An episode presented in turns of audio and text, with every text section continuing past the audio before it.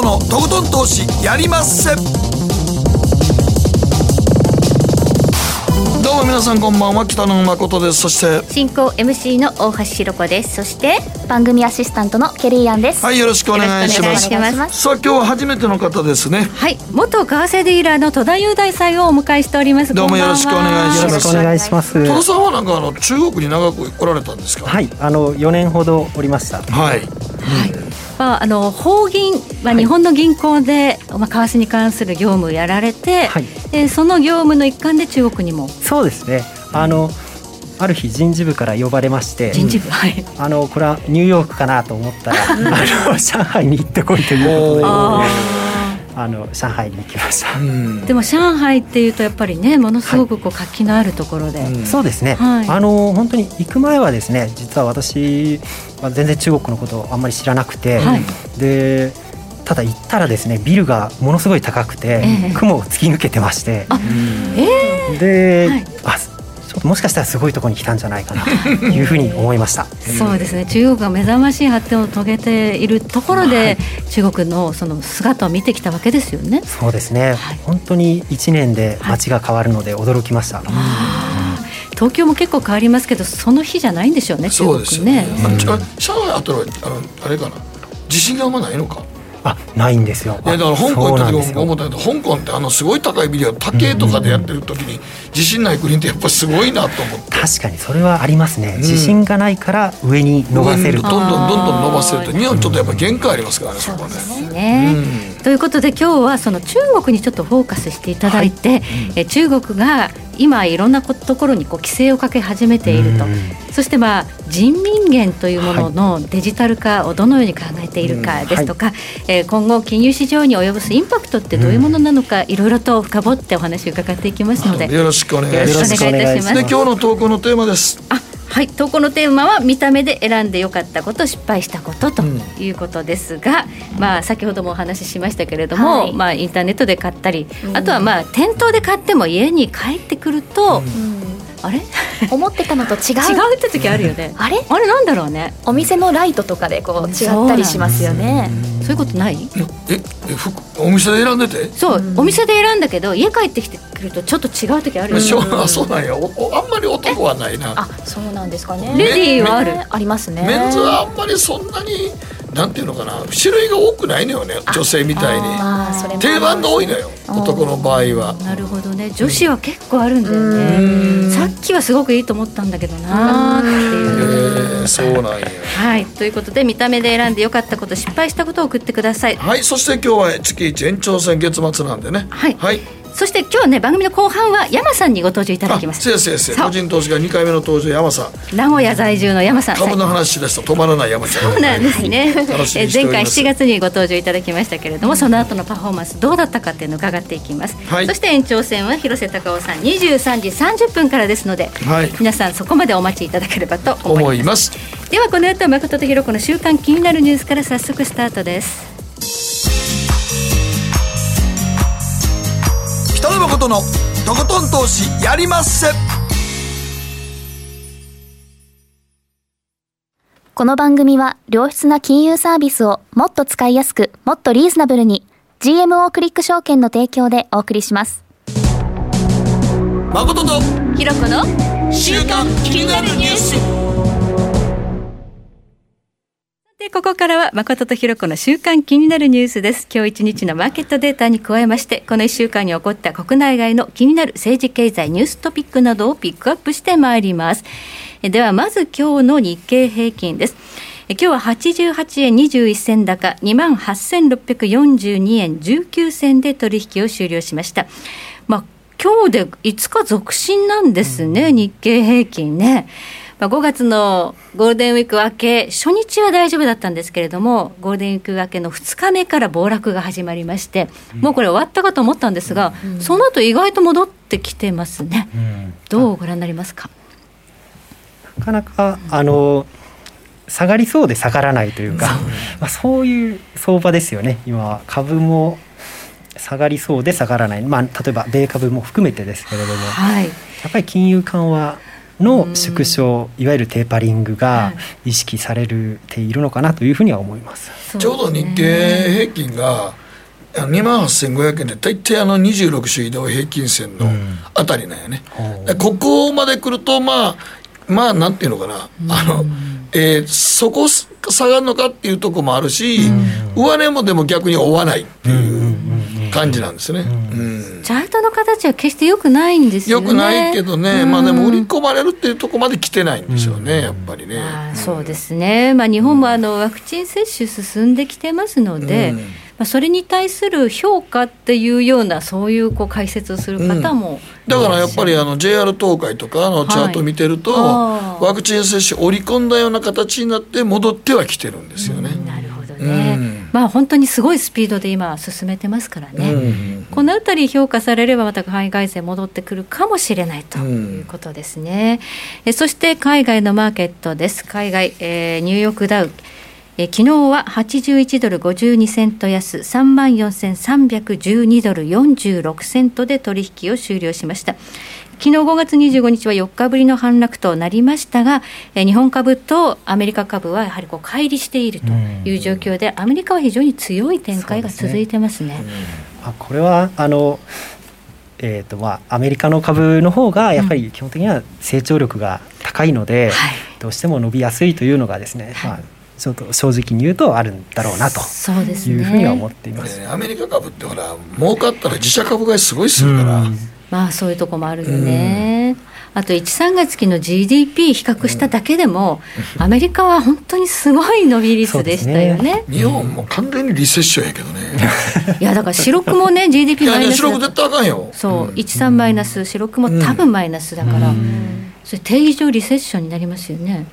そうですね。まああの前年比マイナスであれば。そ,、う。ん、そしたらやっぱりね本当はあの経済対策というのも急務なんですけど、うんはい、今それどこじゃなくてなんかワクチン接種とオリンピックがまずまず。なんですかね。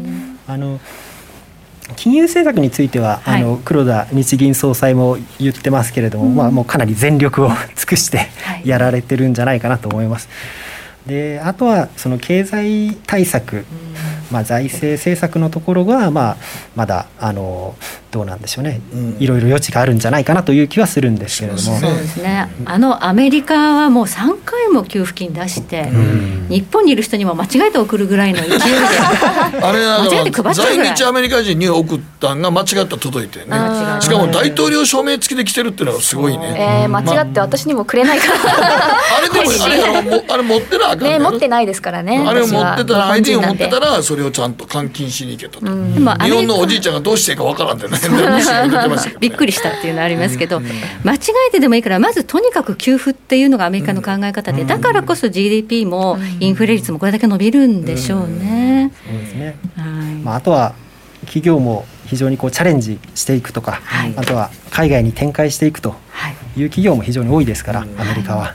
そうですね日本はちょっとこう日本語の壁っていうのが結構あるみたいですね。あると思います。はい、グローバリゼーションにはなかなかこうガラパゴス的な日本っていうのは難しいところがあるのかもしれないですね。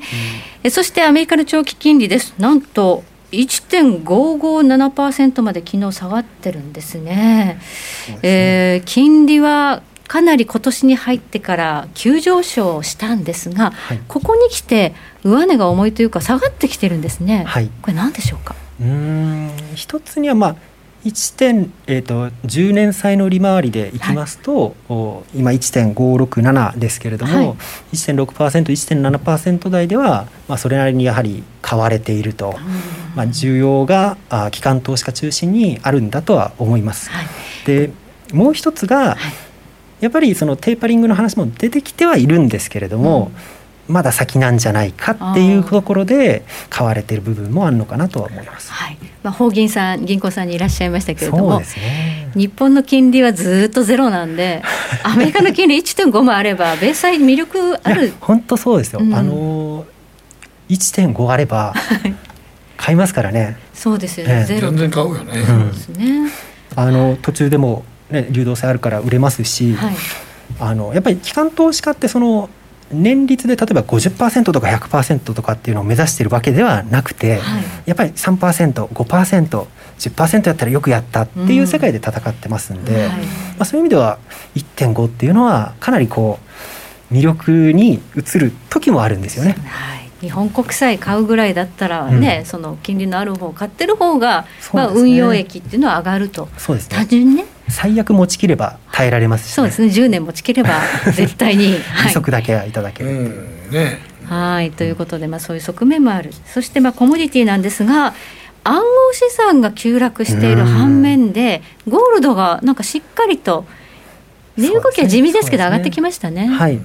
あの私がイメージしているのはこのジャブジャブのお金がはい。少しずつ戻るというシナリオをみんなこう頭のこう片隅に意識しだしたのかなとはい。いうふうに思っていまして、はい。でその最も、えー、と先方というか一番先っぽにある仮想通貨から少しずつお金が引いていってるような印象を持っています。なるほど。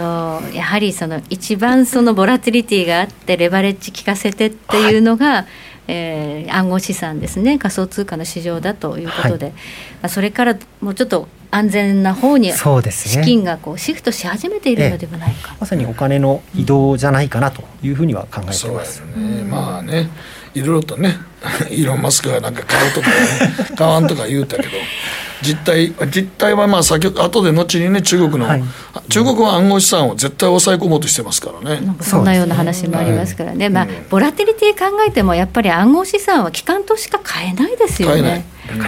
だってストップ安とかがないねんから どこまでいくねんて。どこまでも下がる、あんた今回の調整で50%っておかしいやろ。調整が50%なんて。そういうものを買っていたら、お客さんに説明責任がありますので。できますからね、まあ、その辺はあの23時30分じっちゃまが喋りますから。大丈夫ですはい、ということで、えーここからはケリーが気になったこの1週間のニュースピックアップです。はい、私の気になるニュースは Google マップの強力なライバルになりそう。インスタ地図検索機能のすごい可能性というニュースなんですけど、はい。えー皆さんインスタグラムは使ってますでしょうか？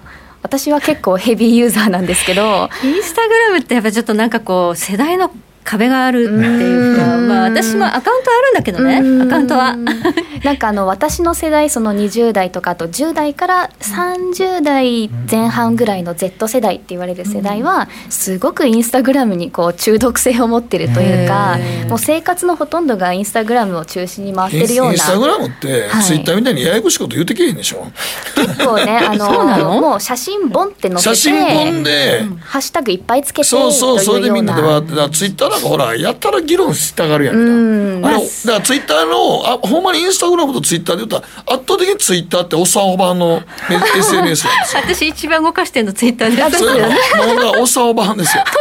やだ。いやまあそんなはいインスタグラムなんですけど、あの以前それこそ広瀬隆雄さんの紹介で、インスタグラム内でショッピング機能として使われるショピファイというものがありますよっていうふうはい。はい。にはい。はいおっしゃってましたよね。インスタグラム上でそのショピファイとつながっているそのブランドでそのままそこで購入できる、うん。あのネットショッピングができるというものなんですけどで今回インスタグラムがこれから入れる機能が地図検索機能といって、はい。今までもあのインスタグラムで例えばお店でここのパンケーキ食べましたって時にピンをつけて Google マップ上で表示されるということはあったんですけど、それって結局 Google にまた経由しなきゃいけないんですね。あの別のブラウザに飛ばなきゃいけなかったんですけどはいこれからはもうインスタグラム上にその地図が出てしかも例えば渋谷のパンケーキ屋さんだったらその周辺に他の人がタグしている別のお店も全部こう表示されるようになるので、もうすべての検索機能がインスタグラム上でもうできちゃうと。Google いらないよってことね。Google に飛ばなくていいよっていう風になるんですすごいよね。ねなのでそういうショッピングとか、まあ、これ今コロナ禍でなかなか外出して外食ができないかもしれないけどじゃあウーバーイーツを頼むのどこにしようかなとかっていう検索もできたりとかますます便利になるそうなんですよね。皆さんあれなんですよね。ランチとかもうん。インスタで検索したりするんですよね、はい。だからランチをとなんか誰かに問いかけてみんなに問いかけて、ここそこやったらこの辺がいいよっていうのを教えてくれるのがインスタグラムなんですよ。まこっちゃん使いこなして。る俺はいや全然使いこなせるわけないんじゃないやん。と聞いたというか。だってうちの娘なんかはそういうことやってたんで。だってなんかどっかこの辺で美味しいとこないかなって言ったら、インスタグラムで探すって言ってたから。やっぱり。インスタで検索ができるの？はい、ハッシュタグでランチ渋谷とかって入れていくとどんどん入れていくと狭い範囲の中でじゃあここいいよっていうのが上がってくるね。えー、じゃあねグルナビとかああいうのもね使わなくてもいけるわけですいけるいけるいけるいけるもうそういう飲食店がオフィシャルでインスタグラムのアカウントを作ってたりするのでそう。そうした方が結構あの認知度が上がるというか。上がるから。じゃあわざわざね昔みたいにお店がホームページ作んなくてももうないとこもあります。もうだからインスタに食べログなんかいらないよっていう。うん。あらら。えっていうあっという間に塗り替わるんですね。ちょっとインスタグラム強いですね。会社はフェイスブックですけど。ねうん。うん。うん。まあ、インスタってやっぱりそのすごいインフルエンサーがいっぱいいるので、うん。そのインフルエンサーが何かここがいいっていうと、うん。わーっと、一気に注目はいも集ま注目が集まるという。だからそこに洋服とか化粧品だけじゃなくてお店も入ってくるっていうことを考えだから圧ると、倒的にあのインスタ若い子たちはもうインスタを使いこなして、で直接なんかあ相手の電話番号とか知らなくても、ね。インスタでやり取りしてるからみんな。そうですね。そうなんでインスタでなんか DM やり取りするみたいでそうや、だから LINE も古いねんもう そうみたいね。もう LINE のスタンプとかもちょっと怖いしなねみたいな。みたいですね。いやいやうちのうちの娘見てると本当に思った。もんえそうなんやと思って。でもインスタ結構息長くない？長いですよね。息長くない？だからインスタの一番いいとこは難しいこと言わないのよ、ツイッあターってなんか難しいこと言ってるやろみんな結構議論好きやし、はい、はい。ちょっとだからあれは2チャンネルの掲示板の人たちがこっちに来ましたみたいなとこが、ツイッターにもうだからはおっちゃんおばちゃんのメディアになった あるんですけどインスタはそういう人たちにはまだ侵食されてないのね、世代が分かれてるみたいですね。はっきりはっきり。明日からやろうと。はい。はい。ということで、ここまで誠とひろ子の週間気になるニュースでした。この後、マーケットフロントライン戸田さんに中国についてじっくりと伺っていきます。はい。北野誠のとことん投資やりまっせやりまっせって英語では？レッツラどうかな？すると川上からどんぶらこどんぶらこ。どんぶらこって何？桃が流れてくる音だよ。じゃあかぼちゃは？こ天ぷらこ天ぷらこかな？鳥は？唐揚げこ唐揚げこ。おやすみ。置いてかないで。頑張るあなたを応援します。GMO クリック証券。エミさん。どうしたの？僕最近考えてしまうんです。毎晩月を見上げるたびに僕の将来はどうなってしまうんだろうって。同時に思うんです。この虚しい気持ちに寄り添ってくれる女性がいたら。好きですで、よくない？シンプルにわかりやすく。GMO クリック証券。バカモン！お前は周りが見えてないまた怒られちゃったよ。部長の前歯に自分勝手するな！大学生のノリはもう通用しないぞ！はい海苔をどうにかしないとまずいですね。部長、歯にノリついてますよ。もっと楽しく、もっと自由に。GMO クリック証券。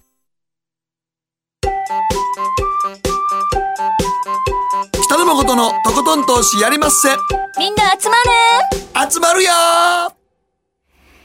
さて、ここからはマーケットフロントラインです。今日は元為替ディーラーの戸田雄大さんをスタジオにお迎えしております。改めましてよろしくお願いします。よろしくお願いしますよろしくお願いします今日のテーマなんですが中国の政策が金融市場に与える影響ということなんですが、中国、今ちょっといろんな動きがあるようです。そうですね暗号資産、まあ、ビットコイン暴落したのも、中国の影響があるんじゃないかとも言われてますよね。はいあの中国はあの実は中国人の方はあの国内にお金を置いておきたいとあんまり思っていなくて、はい。国外にお金を逃したいといつも思っている方が多いので、特に中国の富裕層はそうなんですかね。そうですね、あのやっぱりいつ、まあ、没収されるかわからないので はい、確かにアリババの件とかねいろんな話あると、うん。うん、目つけられると資産が取られちゃうかもっていう恐そう怖が、ですねあの本当にあの元同僚の中国人なんかもはい、大体みんな香港だったり海外に口座とかを持ってるケースも多かったです。そうね。一時だからね富裕層も日本にね、はい。インバウンドで来た時結構マンションとかもねそうですね。やっぱり買ってあれ投資と少々にしてるけどもいざ自分も何かあったらこっち来れるようにとか、はい。まあ資産として海外にね、うん。自分の身は自分で守るという、そういうイメージです。国の国の持ってるまあ考え方なんですけどね、で暗号資産っていうのは国内にある人民元をそうやってこう経由して外に出せるってこと？あそうです。あの、うん。本来は、えっと1年間に、えっとすいません。ちょっと不確かなんですけれども1万ドルから5万ドルぐらいまでしか外に出せないはずなんです、はい。あのそれもしかもこうかなり面倒くさい書類を書いて初めて国外に出せるんですけれども、仮想通貨でしたらそういうのもなくまだそうですね。ピピッとはい。できてしまうのでそれは許さんということじゃないかなと思ないるます。ほど。いろんな思惑があって中国もいよいよ規制強化とそうですね。いうことなんですね。あと商品市場も今なんか価格の高騰をなんか許さんみたいな規制いろいろやり始めましたね、あのえーとまあ、アメリカの物価もすごく注目が集まっていますけれども、うん。中国のその、えー生産者物価指数と、はい。い、わゆる、えーと法人向けの卸売の価格が4月が6%超えてましてえー、かなり伸びてるんですよ。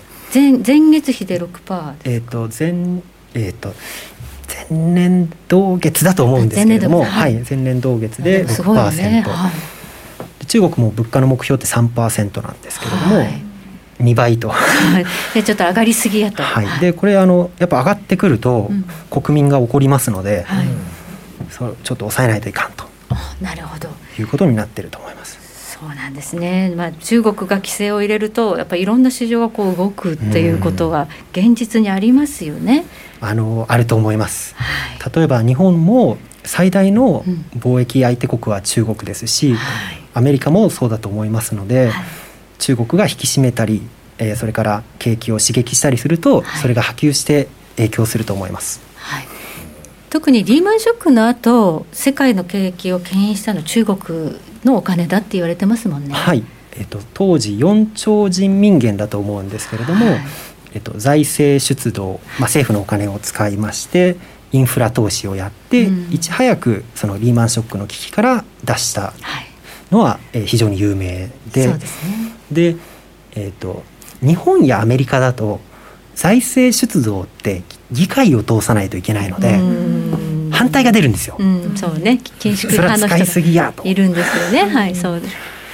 ところが中国は一党独裁ですので、はい、やりますよっていうふうになるので、だからね自分のとこでコロナが発生したとしても、はい。抑え込むのがあくまでロックダウンだって言ったらあれ一党独裁ができんねんもんね。そうです。そうです。本当に。だから日本のマスコミみたいにいろんな意見出てきてなんやかんやって、ん。緊急事態宣言遅いとか、はい。出した出した出すなとかもうややこしいね。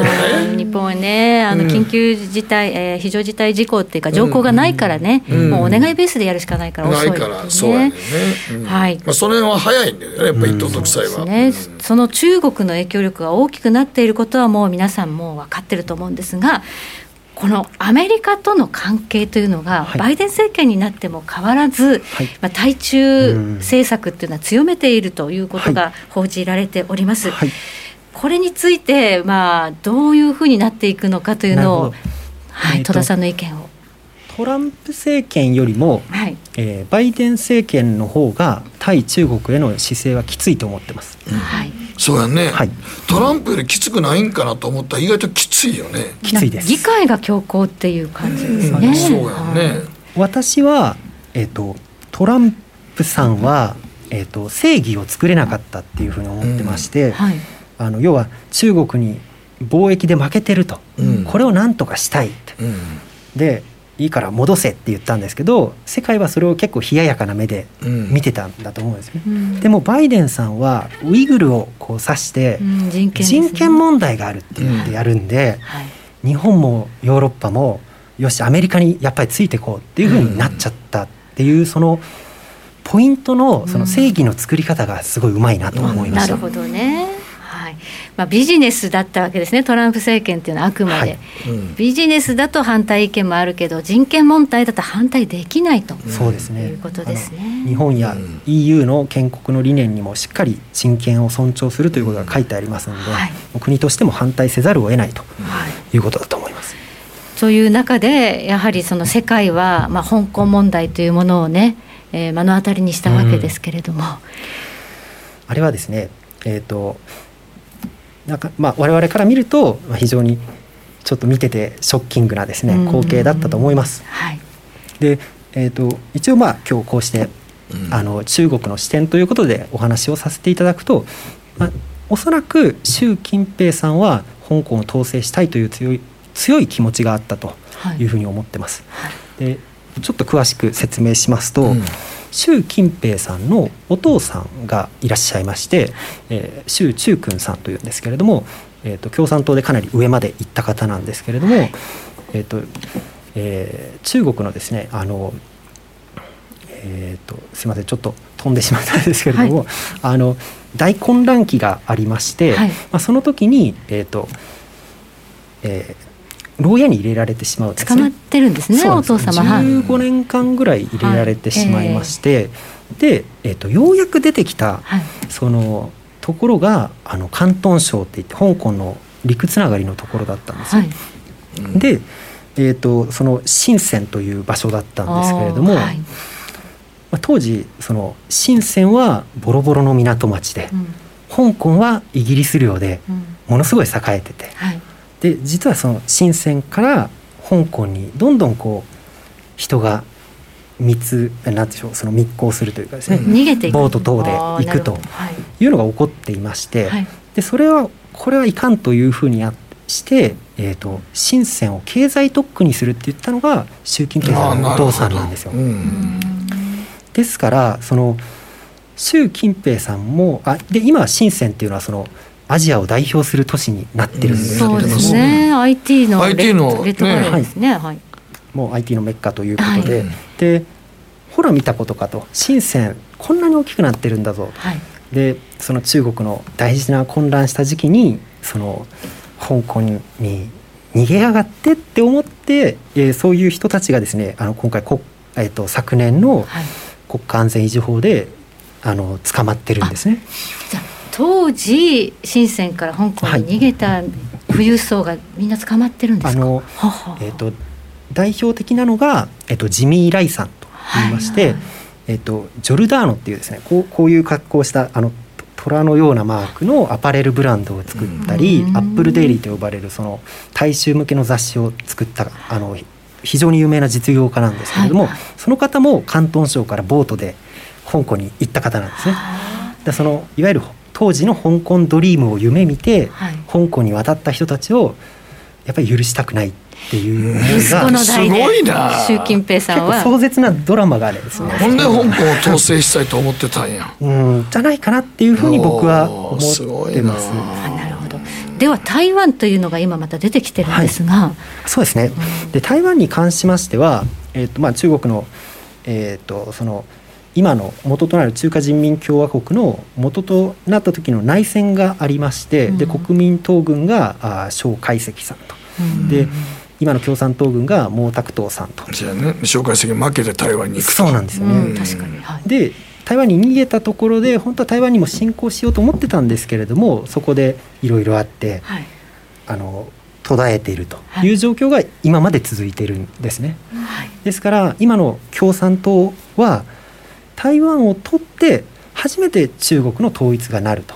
なるほど。ずっと続いてるわけですね。歴史がまだ。うん。ですからそこだけは譲れない一線だっていうふうに、まあ、ちょっと日本から見るとそのなんだかなって思うところもあると思うんですけれども中国から見たその世界というのはそういうふうになってると。ただ欧米は台湾をこれ一つの国として認める方向に今動き始めてるんですよね。え。あのー一つはアメリカが、あの台湾に対してはい。すごく協力するという姿勢を、まあ、あこれまで日米同盟も含めてですけれども、示したことが大きいと思います。はい。でちょっとまあ今日の本題ですけど、まあ、歴史は置いといてデジタル人民元っていうのは、一体どのような政策をどういうふうにするつもりなんですか？なるほど、えーっとデジタル人民元というのは、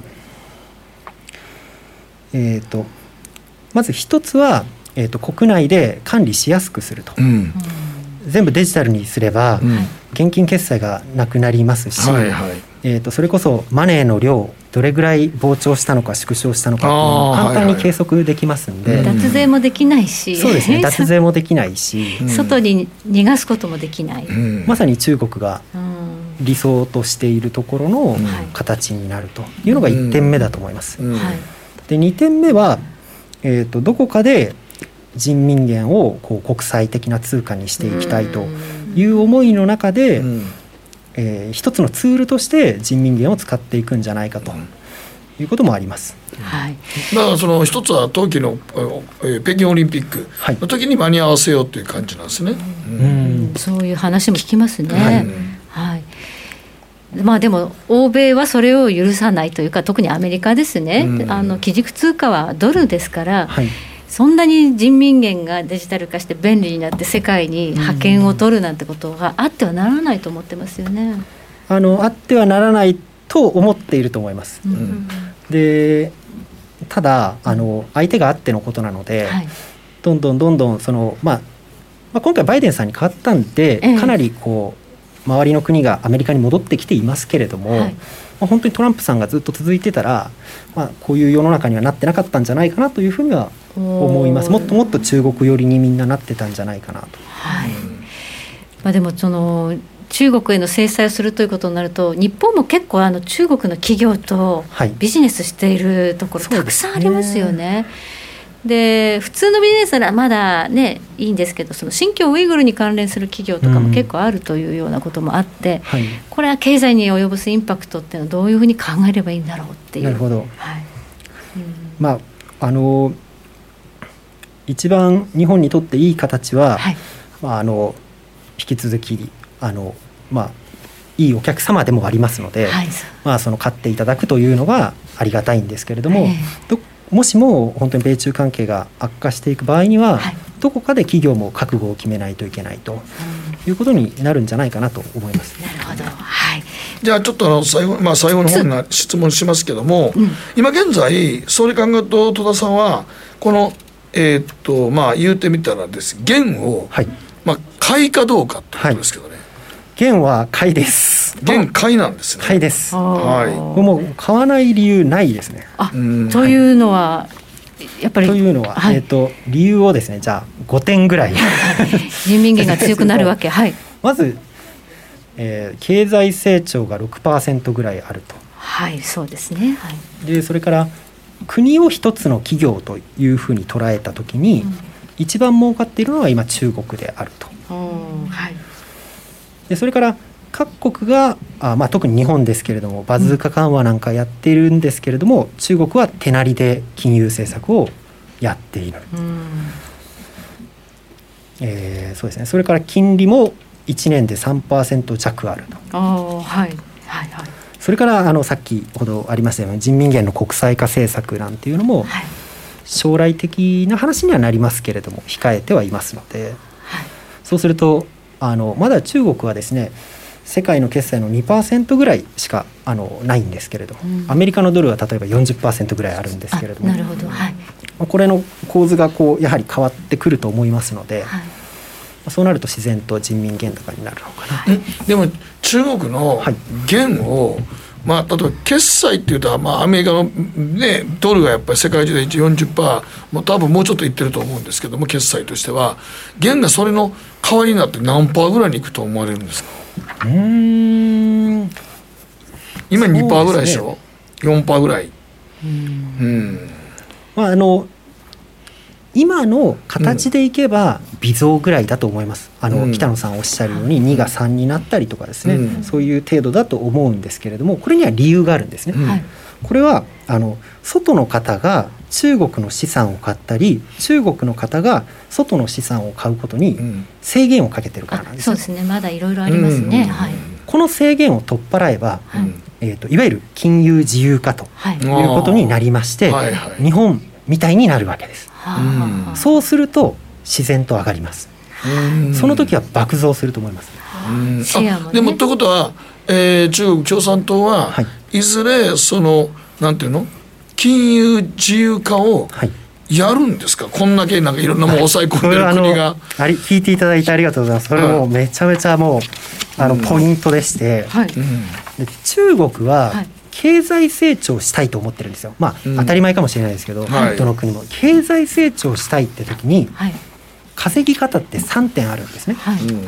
1点目がと事業で成功すると。はい。まあ、これはあの今ですと世界の工場として成功している、はい。まあ、こういう製造2025とかっていうのがはいこの確かにそうですね。成功するはい。7ページですね。はい。あそうですね。7ペちょっと一ージです。はい。うんで1点目が事業で成功を収めるっていうこと。で、はい。世界の工場としてそうですね、はい。まあ、あのどんどんどんどん、えー、といいものを作って、はい。海外に売って儲けようとはい。いうことです。で2つ目が他国に他の国に投資をして利息や配当をもらおうと。これ今日本はこの形になってるわけなんですね、そうですね、はい。えー投資立国と。はい。で中国もこれやりたいなと思ったんでやってるのが一帯一路と。なるほど。呼ばれるものなんですね。第一路構想でね本当にこうアフリカの方にこうね。はい。はい。で3つ目が借金したり自国に投資してもらうっていう方法があるんですうね。ん。これがあのアメリカの方法なんです。はい。基軸通貨のドルがあってだから、えー、とみんなドルで持ちたいんでアメリカに投資をする。そうですね。アメリカの国債ベース国債っていうのは一番流動性があってはい。安全資産って言われるのはここですね、はい、だからみんな米債を買うわけですけれども、ええはい。で中国は実はこの1の事業があんまりうまくいってなかったんですよ。うん。2020年ぐらいまで、はい。人件費も上がってきて、はい。結構焦ってたと思います。はい。あの一帯一路とかはい。人民元国債化しないともう経済成長維持できないっていう感じにうん。なってたと思うんですけれども実は今また儲かり出してるんです。ねもうそうなんですか？はい。この理由ってはい。なんだかわかりますか、えなんで今また中国？製造あトランプさんじゃなくなったから？違うか。違うんですよ。うん。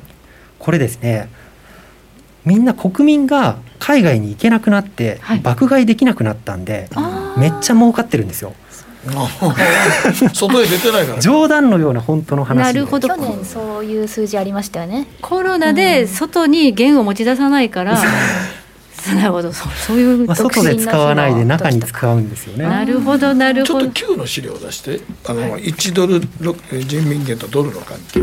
はい。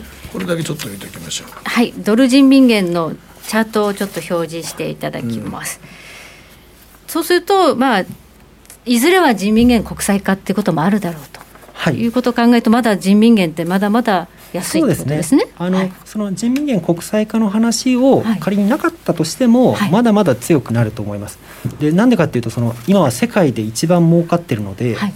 ドルを世界中から稼いできて、はい。それを人民元に変えて自国に投資してますんで、うんうん。どんどんどんどんこうドル売り人民元買いが起こっていると。はい、あそういう構造になってるんですね。なのでもうこのはいドル人民元のドル安人民元高というのはもうものすごく自然なはい、形です。でもう一つ最後に人民元と日本円の為替レートはい、10ページですね。これはなんか本当にあれやねんねこれあの買って人民元一方的に強いの そうです。そうですね。去年からもうずっと人民元一方的に上がってる。もうもう本当にこれこちらあの投資の番組だと思うので、はいまあ非常に役に立つと思うんですけど、はい人民元買って持ってるとパフォーマンスはめちゃめちゃいいです。でこれは私もえっと一番パフォーマンスがさえー昨年今年もですけれども良いのは人民元の買い持ちですね。で上がっていくんですよね。はい。ということで、えー人民元は中国が成長を持続させるためには元の国際化っていうのもまあせざるを得ないということで、この傾向はまだ長期化するであろうということですねまあ、はいでそのそうまあそうですね。はいあのまだ国際化の必要はなくそれでももう稼いじゃってるっていう、現時点でで苦しくなってきたら国際化やると思います。ということも将来的にはあると。はい、はいありがとうございます。ここまで戸田裕太さんにお話を伺いました。ありがとうございました。野誠のとことん投資やりまっせ。みんな集まれ。行かしていただきます。GMO クリック証券の CFD では日本225や米国30など世界各国の主要な株価指数、原油や金などの商品、レバレッジ ETF、リート ETF、外国株など世界中の金融資産を買いからも売りからも手数料無料で手軽に取引することができます。今まで気になっていた世界中のあの指数、あの銘柄、あの商品に投資ができます。パソコンからスマートフォンまで高性能なトレードツールも魅力。CFD も GMO クリック証券。GMO クリック証券株式会社は関東財務局長金賞第77号の金融商品取引業者です。当社取扱いの金融商品の取引にあたっては価格変動などの理由により投資元本を超える損失が発生することがあります。お取引をする際は当社のホームページや契約締結前交付書面にて手数料などの諸経費及びリスクについて十分ご確認ください。北野誠のとことん投資やりまっせもう寝る暇ないわなのに肌ツヤツヤツヤツヤツヤツヤマーケットのリアルということでございまして、今日は、え去年の7月22日に出演された山さんでございますね。はいもしもし。もしもし。はい、相変わらず高い声です。ありがとうございます。よろしくお願いいたします。よろしくお願いします山さん、あの、ちょうど約1年近く前に出てもうたんですけども、はいトレードの対象は現物株、それは変わってない？はい、変わってないです。んで、トレード手法としては、まあ、小型成長株を探すってことやったよね。はい、はい、小型で成長報酬性とか、そうな株を探すトレードになってます。はい。どっちかというと、あの、資料としては企業の単身読んだり、指揮法。そうですね、企業のち単身地域法とか U 法とか、そういったところとか発言とかで、なんか探偵で選ぶのが好きです。うーん、なるほどね。で、これ、まあ、前回からやったら、日米の株価指数が史上最高値、はい、えーもしくは30年ぶり以上の高値更新でしたけども、はい。どうですか？あの、トトレン、あの、年のプラスマイナスは？あのちょこっと、まあ今年プラス15%ぐらいなので、悪くはないんですけど、うん一番高いところはだいぶ下がってるので、まあ、うん上下半分だけど、まあ仕方ないかなって感じで楽しんでます。一時もっと儲かってたんですね。はい、転落しました。でもね、15%出てれば十分だと思います。はいはいと思いますね。はいこれなら出たあの2020年度決算は山さんはどう見てました、あの思ったより良かったなと思うんですが、やはり二極化してるなとも思いました。そうやね、トヨタなんかすごいいい決算出ましたもんね。すごかったですね、本当に。うんはい。まあでも、やっぱり、まあ、このコロナ禍の中で完全に二極化したなって感じやね。そうですね。なので逆に、そう、んなんか期待値が低い方が復活するっていうのを今後、みなんかそう企業で見たいなとは思ってます。うん。まあでも日経平均に関してはソフトバンクとファストリーが主な主立つからちょっと信用できへんのよね、今ね。まあ、正直 EPS とか一切信用できないとも思ってます。うん。今年5兆円とかソフトバンク稼ぐのかなっていうのはどうしてもククエスチョンと思いますのそうやで。ね。5兆円って言わんのもな。コロナショックの前は赤字だった企業がね。うん。はい。一転して5兆円ですから、上下で6兆円ぐらい違ってたっていうことですからね。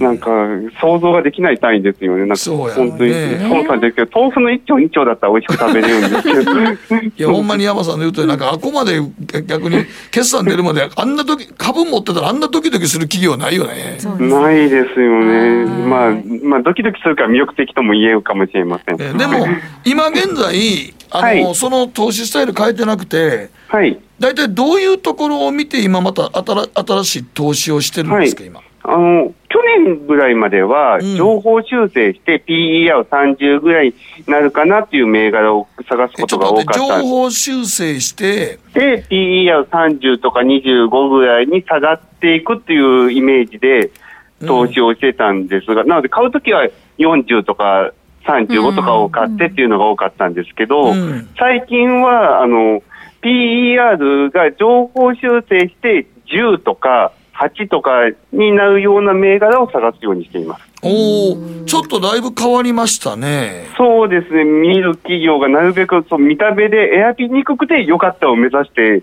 やっていこうっていうのを最近のテーマとしてでもやって、ます。はい PER8 から10やったら、はい。そうか、え、小型成長株の中で時々さ、まあなんかか、まあ、マザーズなんかだとね、PR50 とかざらにあったりするから、ありますね。うん。はい。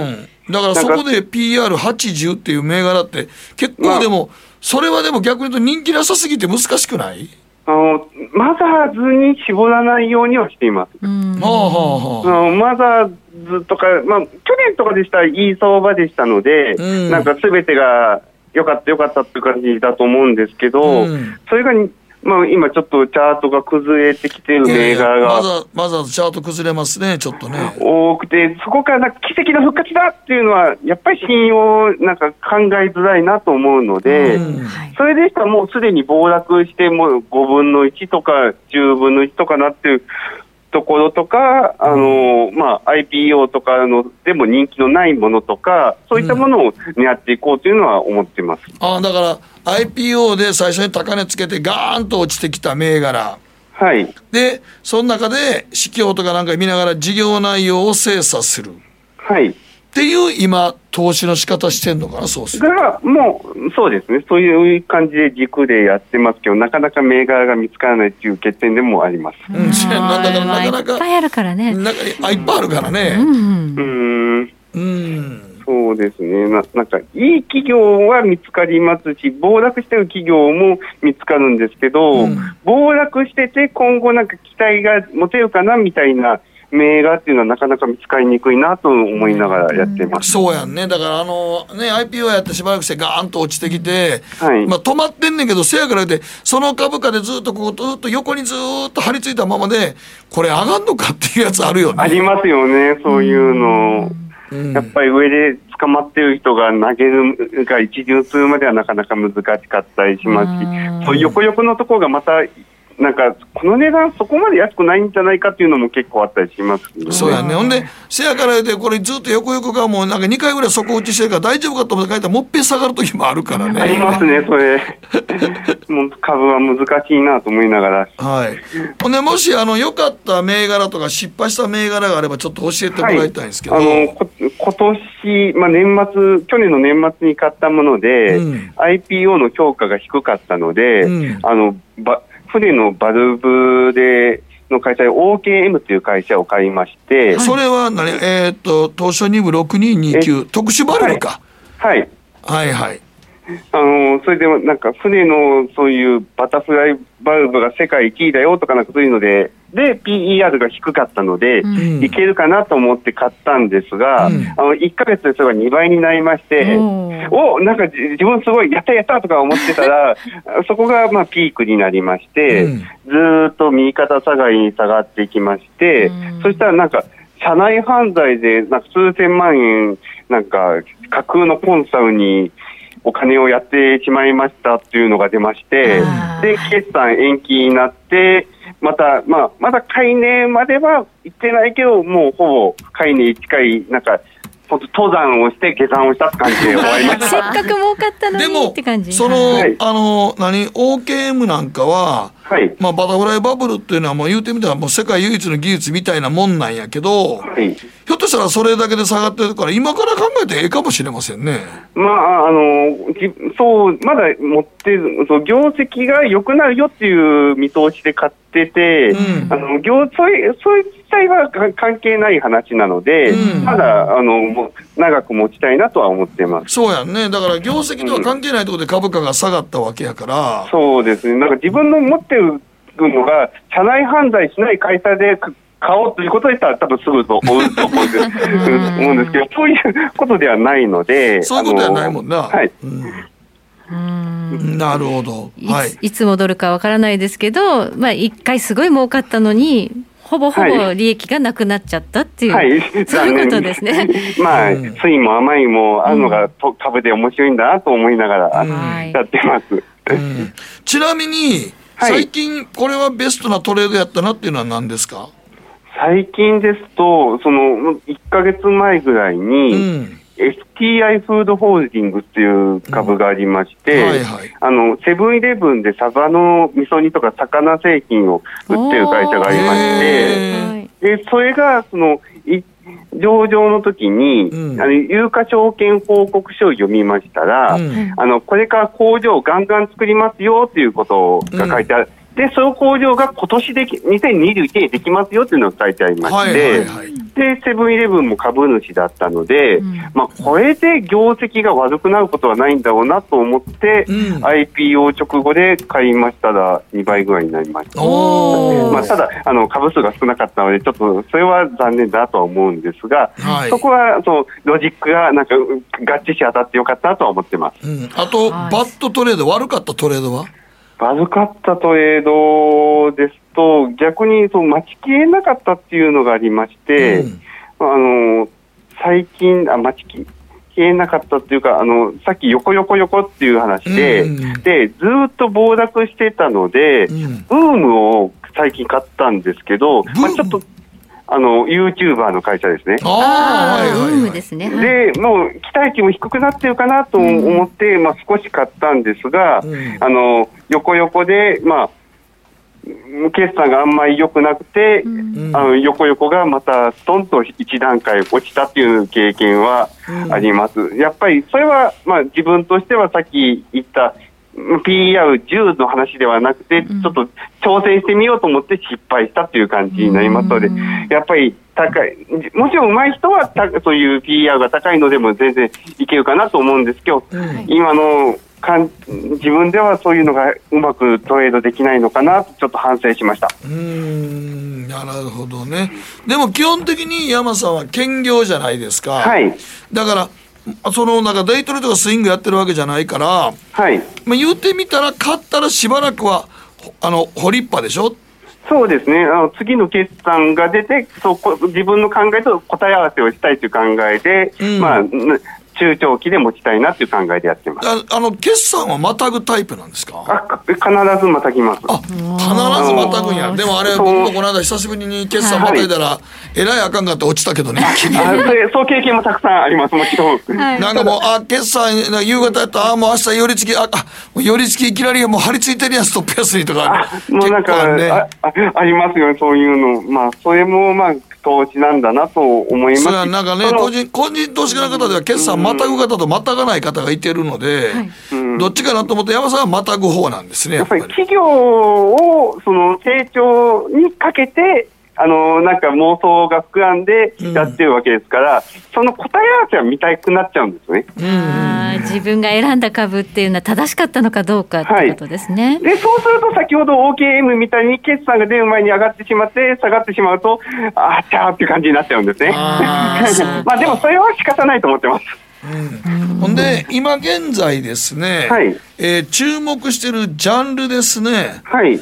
えーそれはどうなんかなと思うんですけどね。はい、あの決算一応見て、まだあのこれか、買うか買わないか決めてないんですけど、人材派遣がものすちょっと気になってまして、人材派遣の会社。はい、あの決算が出て、来期の見通しで出るんですけど、うん。その大手とかの方で、その売上が30%成長とか、うん。40%成長の見通しを出している会社がありまして、うんもしこれがまあうまくいくのでありましたら、もうコロナ前よりはるかに売上が大きいんですね。うんうん。で、そうなってくると、その、なんかドラッグストアじゃないですけど、その伸びしろってどこまで行くんだろうっていうのが気になるのと、うんあと株では、あの株投資とはちょっと違うかもしれませんが、あの20代とか30代の方、そのし就職と資産形成がより難しくなる世の中なのかなと思いながら、なんでもか外、それは、まあまああんまり銘柄は言わんけど代表的な派遣会社でもそんな割と成長がまだ高いねんねやっぱり。そうですね、なんか中小企業より大企業の方が成長率が高い、なんか見通しが多いなという、なんか不思議な業界に感じました。そうか。ということは今現在やっぱり派遣というのはすごい日本では派遣の会社が儲かってるわけやね。そうです。ああんまり嬉しい現象ではないねんけどね。そうですあんですね。でも投資家としてそこはなんか見なくていいのか、うんでも見なくていい方がいいのかとか、なんか自分で悩んでる感じです。ただ、このなんか思った以上にすごい見通しを立ってたことにはちょっとびっくりしました。そうですね。派遣企業が儲かるってことは、日本のその賃金の上昇がなかなか見込めないってことですから。見込めないってことや。派遣で1000万は稼げないですもんね。そうやね。ね、日本はなかなかインフレにならないって、こういうところにも構造的な仕組みがあるの？仕組みができてるよね。だからもう新自由主義やとかなんか仕事をね自由に選べるって言うけどやっぱり派遣の会社がそんだけ儲かってるってのはちょっとどうかなと思うよねやっぱり。うんでもまあ実際まあそこは純粋にその社会的なことは置いといてもはい。来期の見通しがすごいですよねすごいです。うん。じゃあ、投資対象としてウォッチしてるってことですか？そうですね。まあ、まあ、まだ今の水準が高いかどうかはわからないんですけど、まあ、ウォッチはしますよね。これが数年続くということで、うん。が、まあ、どうかわからないですけど、うん、まあ、みんな、ウォッチしてます。まあ、これからどんどんその少子化で人手不足になっていくっていう時に派遣会社ってすごく重要なポジションになっていくのかもしれないですね。まあ、それでしたら正社員雇ってほしいなっていうのは、個人的には個人的にはそう思いますよね。はい。うん、だからそう考えた時に、まあでも、ね、もう純粋に例えば、市況とか会社のね、来期予想を見た時に、えっ？と思ったら、それはそれでやっぱ買う対象になりますからね、やっぱり、ね、そうですね。そこはそういう対象にしますね。なるほど。こういった一角がもね。うん、と思いますけど、まあでも派遣というのが、なかなかこれですね。はい。ということで、山さん、でもまあ、はい、ちょっと今注目はそのジャンルやということでございますね、はい、そうすると。はい、はい。ということで、今日は山さん、遅い時間ありがとうございました。こちらこそありがとうございました。はい。まだまだ山さん、ちょっと株のこと喋り足らんと思いますけど。そうですね。はい、どうもありがとうございました。はい、ありがとうございました。個人投資家、山さんでした。北野誠のとことん投資やりまっせやりまっせって英語では？レッツラゴーかな？エミさん。どうしたの？僕最近考えてしまうんです。毎晩月を見上げるたびに僕の将来はどうなってしまうんだろうって。同時に思うんです。この虚しい気持ちに寄り添ってくれる女性がいたら。好きですで。よくない？シンプルにわかりやすく。GMO クリック証券。あらっしゃいご注文どうぞ。うんと大盛りラーメンにトッピングでチャーシューコーンメンマ海苔それに味玉白髪ネギね。あバターとワカメも。全部のせ一丁。シンプルにわかりやすく。株式 FX は GMO クリック証券。ねえ先生好きって10回言って。それ10回クイズでしょ。いいから。じゃあ好き好き好き好き好き好き好き好き好き好き僕も先生好き。え？もう。思わず笑みがこぼれる。株式 FX は GMO クリック証券。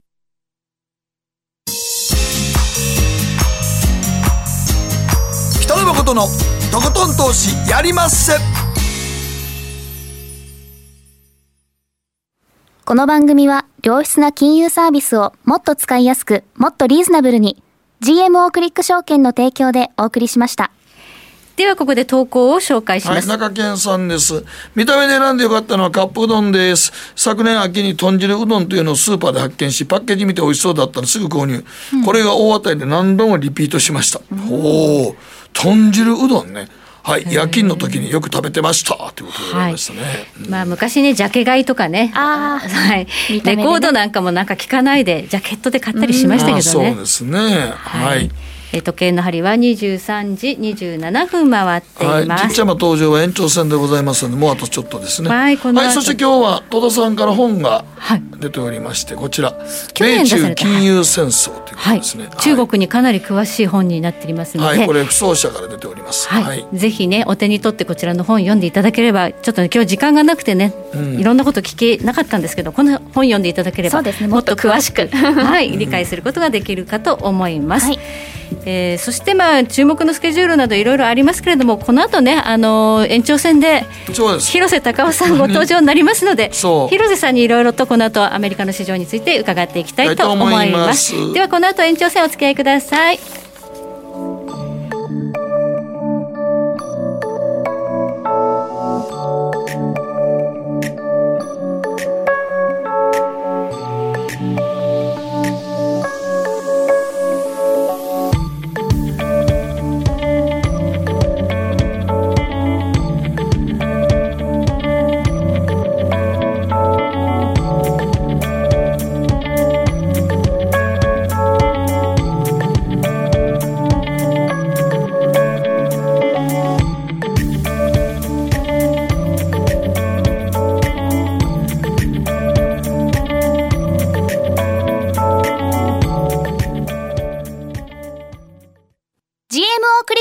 券プレゼンツ。北野誠のとことん投資やりまっせ。月一延長戦。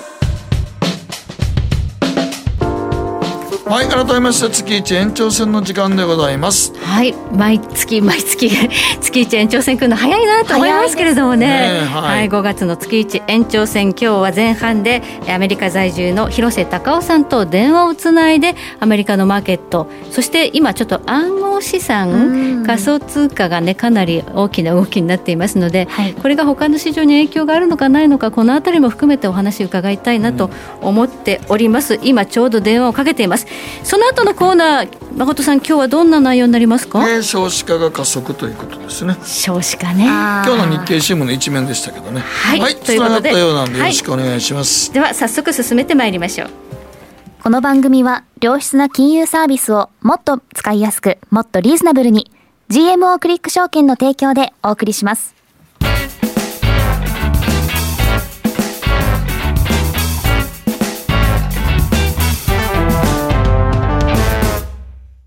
さてここからはマーケットホットラインですアメリカ・フロリダ在住コンテクスチュアル・インベストメンツ LLC 広瀬隆夫さんと電話がつながっています広瀬さんこんばんは。はい、よろしくお願いします。よろしくお願いします。はい、まずもう何度もおわさんが働き言ってる暗号通貨の下落ですが、はい。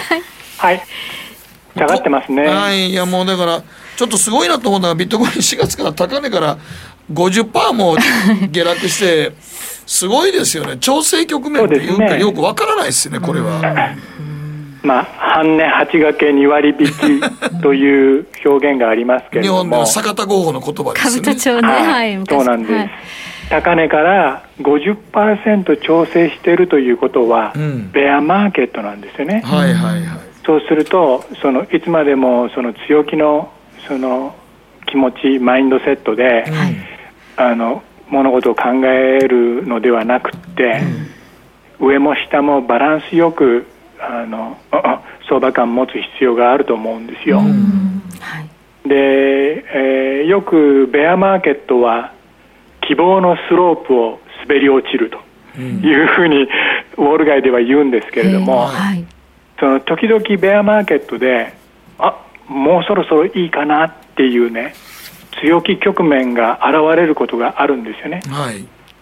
で周囲がパーッと明るくなったようなそういうあの霧が晴れたような気持ち、まあ、昨日もそういうマーケット仮想通貨でありましたけれども、そういう局面が出てもう大丈夫だそれいけとうん。いうふうに飛びついたらそこでまた捕まって引かされると、それの繰り返しでだんだん投資家がヘトヘトになって最後は投資意欲をくじかれて出来高が細って閑散としてもう誰も見向きもしないと。そういう静けさの中でマーケットっていうのはボトムを打つものなんですよね。まだまだってことですね。まだまだ足らないと思います。なんか日経2平均。年ぐらいは足らない。2年2年ですか。だって日経平均なんかもね、一時期4万円やとかって言った時があっても、あれからはずっと落ちていって、途中何度か戻る局面もありましたからね。もう本当苦しかったですよね。でも最後はもう本当オケラになっちゃって。はいでもうみんながもうやめた。もういいわって感じでやめたってなりますもんね。はい。だからそう考えるとやっぱりこの暗号通貨っていうのもあと、まあ、しばらくは何年かはかなり厳しいだろうと。うんダメでしょうね。あの、最初の高値が2013年の暮れだったと思いますよね。それから4年後に、えー2017年のうん12月に2回目のフィーバーが来て、で今後今回は3年後に来たわけだで、だから4年、3年っていうふうにだんだんその、うん潜伏期間が短くなってる。ということは、次は2年間かなっていうふうに、まあ、あの当てずっぽですけども、でも、しばらくは、あの休養が必要だということを言いたいわけですよね。そうですね。だからまあや結局やりすぎたけど最後は落ちてきたってことはそういうことですもんね。気になるのはこれだけあの暗号資産市場であの時価総額50兆ぐらい飛んだなんても言われてるんですが、うん。他のマーケットには影響はないんでしょうか、株は関係ないと思いますね。株は6月は横ばい、7月はちょっと強含むと予想してます。あそれはどういうところからですか？ああの単純に、えー7月の、うん決算発表シーズン、まあ、第2四半期になりますけれども、数字ギャンギャンにいいだろうと思ってますんで、はい。えーだからもう一回もう一回転できるかなって感じでね、でもその後は8月ぐらいからは結構注意する必要あるぞっていうふうに考えてますね、うん。でもあのだからいめなんか銘柄がいいのかそれとも指数自体がいいのかっていうところですけど、うん、銘柄は難しいね。今年はすごい難しい、はい。その循環物色っていうんですかね、目まぐるしくあの つっつく銘柄がかメニューが変わってますんで、ああそうです、まあ、いわゆる主役がどんどん変わっていくというやつです、はい、そうなんですね。だからまあ、あの、ヴァンガードの VTI っていうんですかね、はい。ETF でね、丸ごとアメリカ株全部買っちゃうっていう ETF が VTI ですけども、まあそんなようなもんで、お茶濁さないしょうがないというふうに僕は考えてますね。まあ難しいですね、個別銘柄、確かに。ただ、はいあの7月に向けてまだ強いというお話でしたが、今、あのはいマーケットでは、アメリカの FRB の中央銀行のテーパリングがいつかっていうのが話題になってますね。はい、話題になってますね。はいえー先日発表された4月の連邦公開市場委員会の議事録、その中にそろそろテーパリング検討した方がいいよという発言してる人がいたと。いうふうに議事録に書いてあったのね。はい、びっくりしました。でそれ見た時に僕は仰天したんですけども、でどうしてかというとその FOMC の記者会見の場ではパウエル議長はいやーテーパリングしないよって感じの あの受け答えだったんですよ。ですね、はい。だからあの議事録にちゃんと話したって書いてあるのに、なんで嘘ついてんだよって感じで、だからちょっとね今回のそのテーパリングのその情報の漏れ方っていうのは異例ですね。僕はもうアメリカ来て30年、まあ、こういうことやってますけども、こんな形でその FRB の大きな政策の方向転換があの漏れ伝えてきたのはその議事録からあの判明したケースっていうのはちょっと一生懸命思い出してんだけども思い出せない、まあ議事録で発見する。はい。うん、普通はどうするかというとね、大きな政策転換をするときは、まずウォール・ストリート・ジャーナルとかのそのフェドウォッチャーうん。フェドウォッチャーにちょっとリークするんですよ。書かせる。でわざと記事を書か, 書かせるよ書かうに仕向ける。でちょっとあのそしてまあ様子見るわけですね。観測機器を上げるわけです。そう観測気球ですね。はい、はい。それでその記事み読んでみんながどう思うかっていうのを反応を見るってやつですよね、そうです。じっくり、あのフェドは反応を見て、それで、まだだなとかね、そろそろかなとかね、そういうふうに、あの、だからフェドゴフェドウォッチャーをわざと泳がせるわけですよ。はい。ネタを少し上げるわけですね。はい。でも今はね、非常に人材不足っていうか、あの、すごくマーケットを動かす神通力のあるフェドウォッチャー不在なんですよね。そうなんですか。はい。不在、通常ウォール・ストリート・ジャーナルのフェドウォッチャーがそういう役回りをするんですけども、で歴代あの非常に有名だった人はアラン・マレー、デビッド・ウェッテル、ジョン・ヒルゼンラース、そして最近はニック・ティミラオスっていう人がやってたんだけども、今はポール・キーナンっていうねあの記者がフェド版やってますけども、まあ、彼は着任したばっかりでまだ海のものとも山のものともね実力わかんない。そうなんですか。で昔は新興国の経済の記者やってたんですね。だからアメリカそのものの担当っていうのが新しいということでうーんどうだろうねっていう感じで少しなんかこうリスクを感じますよね。僕なんかは。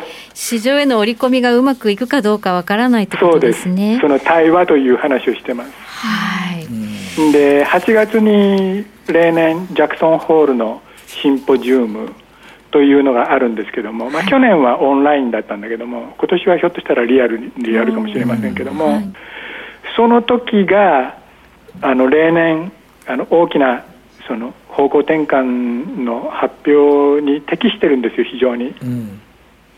なんでやるならそのタイミングかなっていうふうに思ってるんだけども、テーパリングのシグナリングをね、まあいずれにせよもう8月9月10月あたりは結構ギトギトした辛い相場になると思いますよ。はい。その前に一相場あるかもしれないということですね。はい。一回転取れるかもしれないけども、もう取れないかもしれない。だからあんまり無理しないようにと思ってるね。自分では。このやっぱテーパリングっていうのはリーマンショックの後の金融緩和相場では2013年にありましたよね。そう。はい、あのひろこさんとか覚えてると思うんだけども、結構、あ何これって感じでね、なんか、あの、やぶから棒に到達って感じでね。大暴落しちゃいましたね、はい。はい、えー、で、あの時はね、実はヒルデンラースは、下ごしらえしてたのよね。はい、5月22日の前に。結構、チラチラチラっとこう、なんか3回ぐらい、はい、あのこういうのあるかもしれんぞ、あるかもしれんぞ、あるかもしれんぞっていうふうにリークしてて、でも市場は何にもなかったわけですよ。そうなんですか。えー、そう。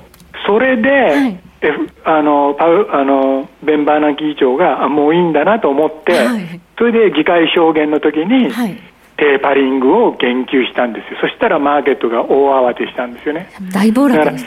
下ごしらえしててもああいう混乱があったんで、今回下ごしらえしてないのに、その君ら準備できてるって感じでね。僕なんかも見ててハラハラするんだけど。はい。観測機器を上げる場がないという状況の中で。そうですよね。はい、で2013年型にはならないといいなということですがまあでも。ね、まああの、うん、1年で見れば2013年もそんな相場安くなかったですよ。あの数年で見れば、はい、あの5月の混乱っていうのはまあ大したことなかった。だけれども今回もそういうふうにあのうまくいけるかどうかっていうのは分かんないですね。ということは今年は今からまあ後半にはもうすぐ入りますけれども前半終わると、はい、終わると思いますけどなんかちょっと難しい相場になりそうですね、はい、後半の方が難しいと思います。あそう難しい。ね難しいねこれ、うん、聞いてますと。だから整理ポジション整理優先、うん、あまり何もやりたくない、はい、今はあの5月17日に納税確定申告が終わって、はい、それであの余ったお金が株式市場に突っ込まれてるんで、うんうん、相場高いですよ、うん、だからこの株高を利用して、うん、ポジションを整理していきたいというふうに考えてます。はい、あんまり攻める時期ではないということですね。そうです。半身です。そうですね、ジャクソンホール会合っていうのは、前にも金融政策の転換って、ここの場で示唆されたこと何回かありましたね。そうなんですよね。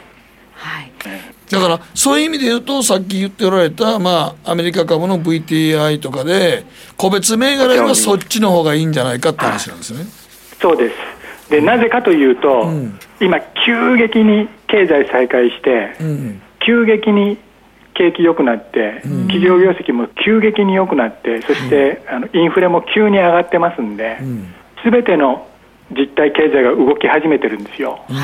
で、それは株式投資にとっては必ずしもあの組みやすい相手ではない、そういう状況っていうのは。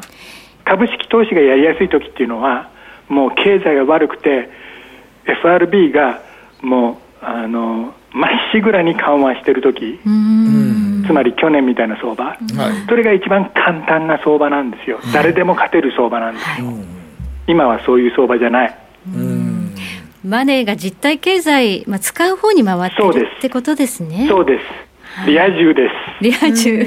だから、クルーズ行きたいなとかね、はい、おしゃれなホテルに泊まりたいなとかね、はい、彼はデートに誘ってくれるのかなとかね、はい。そういうことをみんな考えてるんであって、クリプトガーとかさ、株ガーとかさ、ロビン・フッダーガーとかさ、そんなことは誰も考えてない。ああそうだ。経済が復活したってことそういうことなんですね。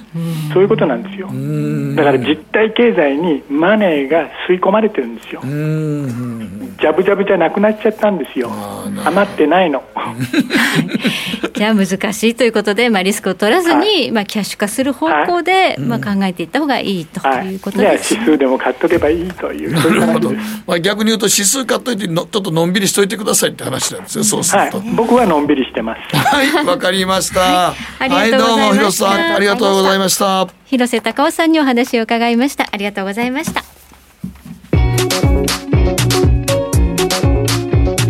北野誠のとことん投資やりまっせ月一延長戦。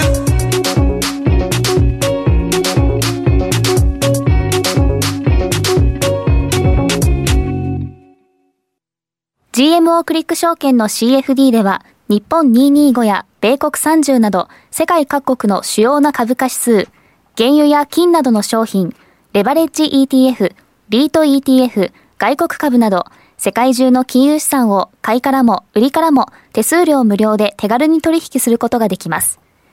今まで気になっていた世界中のあの指数、あの銘柄、あの商品に投資ができます。パソコンからスマートフォンまで高性能なトレードツールも魅力。CFD も GMO クリック証券。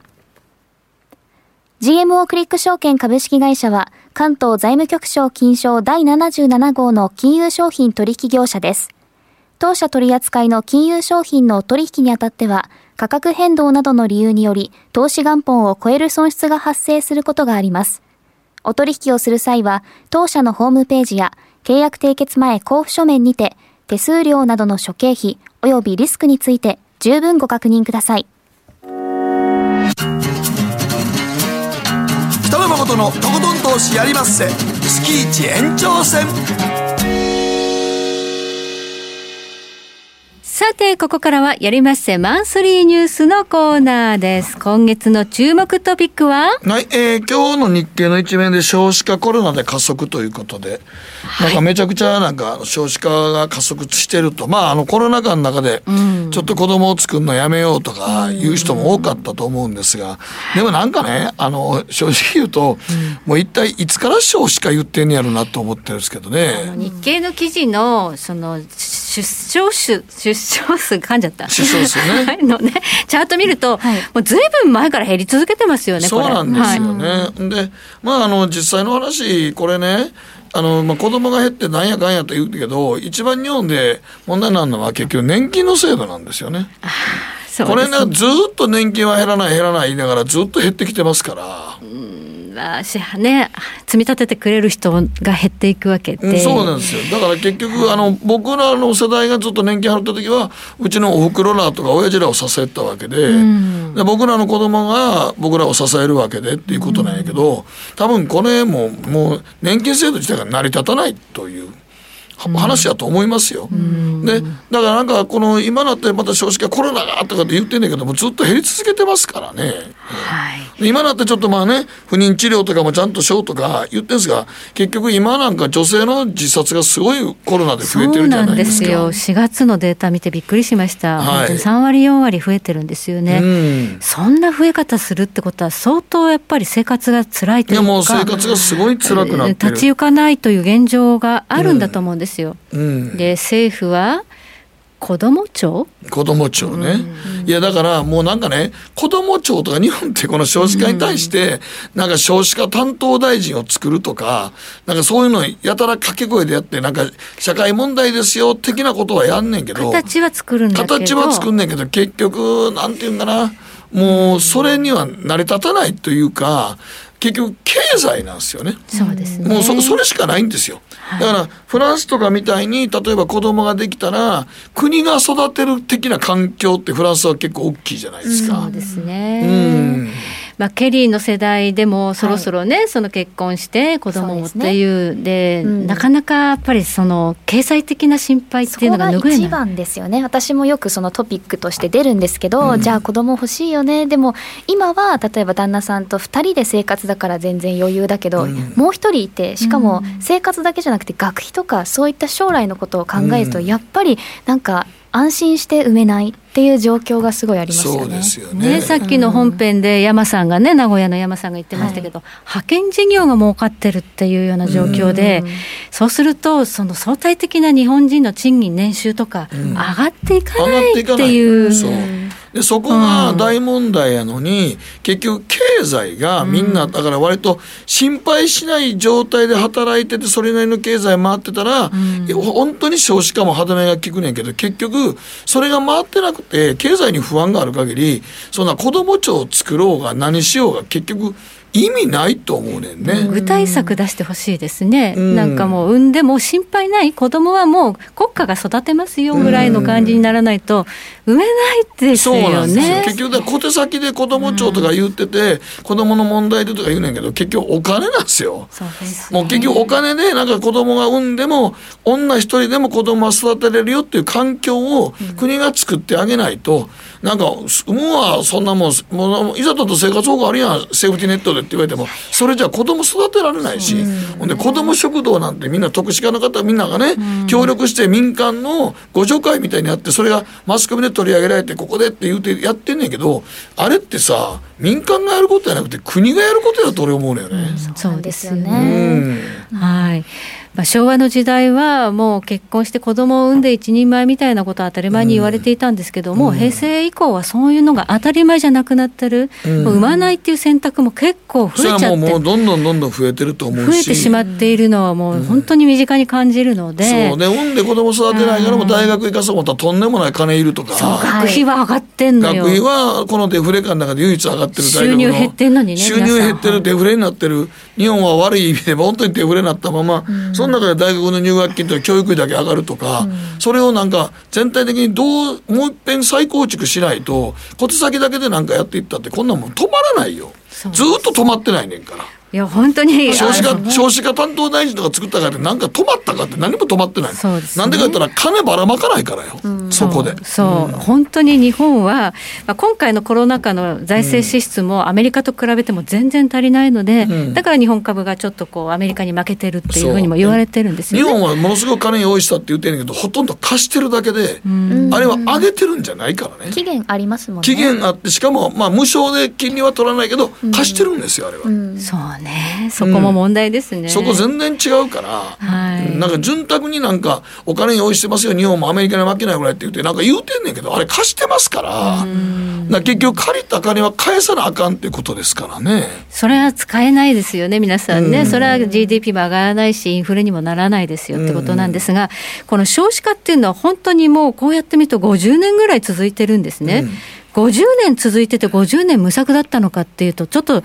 絶望的な気持ちになりますね。そうなんですよね。だからそこを本当に将来の年金制度とかも崩壊させないとか、はい、なんかいろいろ言うんやったらもう税金のところからどうしてどう配分すんねんから考えていかないと、うん、ほんまに国家で国に子供を育てるのは国家で育てるんやみたいな考え方しないと、うん、小手先の子供庁を作ったって減らないと思いますよ。そうですね。だって今生活してる人が子供の問題は今生活してる人がどうやって安心して子供育てんねんのとこから行ってないからね子供庁も。縦割り行政から子供を集めようとかなって小学校の問題がとか言うてるの一番の問題は貧困ですよやっぱり。そうですね。本当にこの困ってる方いっぱいいるっていうのはあちこちから聞こえてくるので、うん、まあ具体策も本当急務ですよ。そうなん急務はい、うん、もう移民入れるとかなんとか言う前に自国でその人口を増やす努力をなぜしてこなかったのか、そうね思いますよね。結局それが票につながらんとかそんなんで結局高齢者でっていう世界になっちゃうねんけどね。はい。はい。時計の針は23時54分を回っています。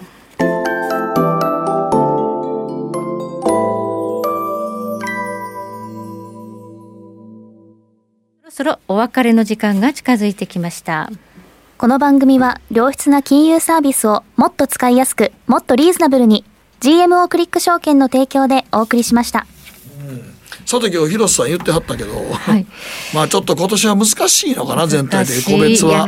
もうあの本当にこの1年で金融相場で上がるものは上がっちゃってるんですよ。うん、まあねそれがもうテスラに代表されますけど、であれだけやっちゃったら。やっちゃったんですよだからやっぱあれもうねちょっと戻ったら売り物が出るっていうのはもうしょうがないよね。しょうがないね、やれやれ売りしたいからね。で循環するかってその循環のテーマもなんか気まぐれで、これっていうふうに柱がなかったりするので、うん、難しいですね。現在ダウ平均17ドル高小動きですね、うん、ナスダックも69ポイント高。弱くはないんだけど、うん、強くもないよねっていう、うん、そういう相場です。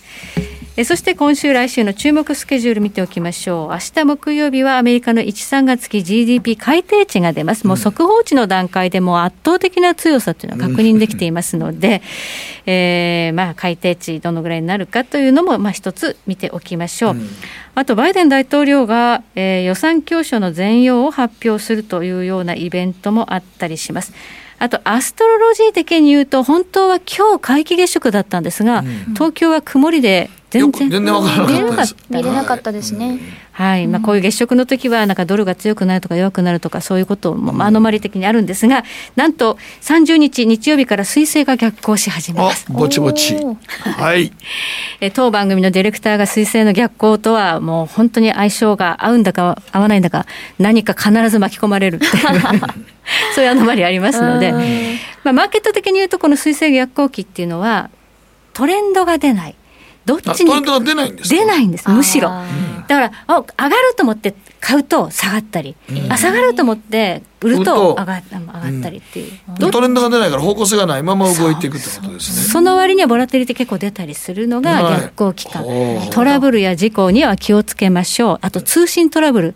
パソコン落ちるとか結構インターネットの障害が起きるとか、そういうことも起こりやすい。それどれぐらいまで続くんですか、えー、6月23日までということで。結構長いな。長いですね。その逆行期間長いですね、ちょこの危機時間は皆さん本当に気をつけてください、はい、マーケットだけじゃなくて、うん、自分のライフスタイルでも時間間違えたり。イラントラブルが多いそうそうそう電車がちょっと止まったりとかとかね、ね、そういうこともありますのでね。そうなんですね、ね、はい、気をつけていただければと思います、うん、はい、はい、ということでございますね。はい今日は、えー、1時間30分にわたって皆さんにお付き合いいただきました。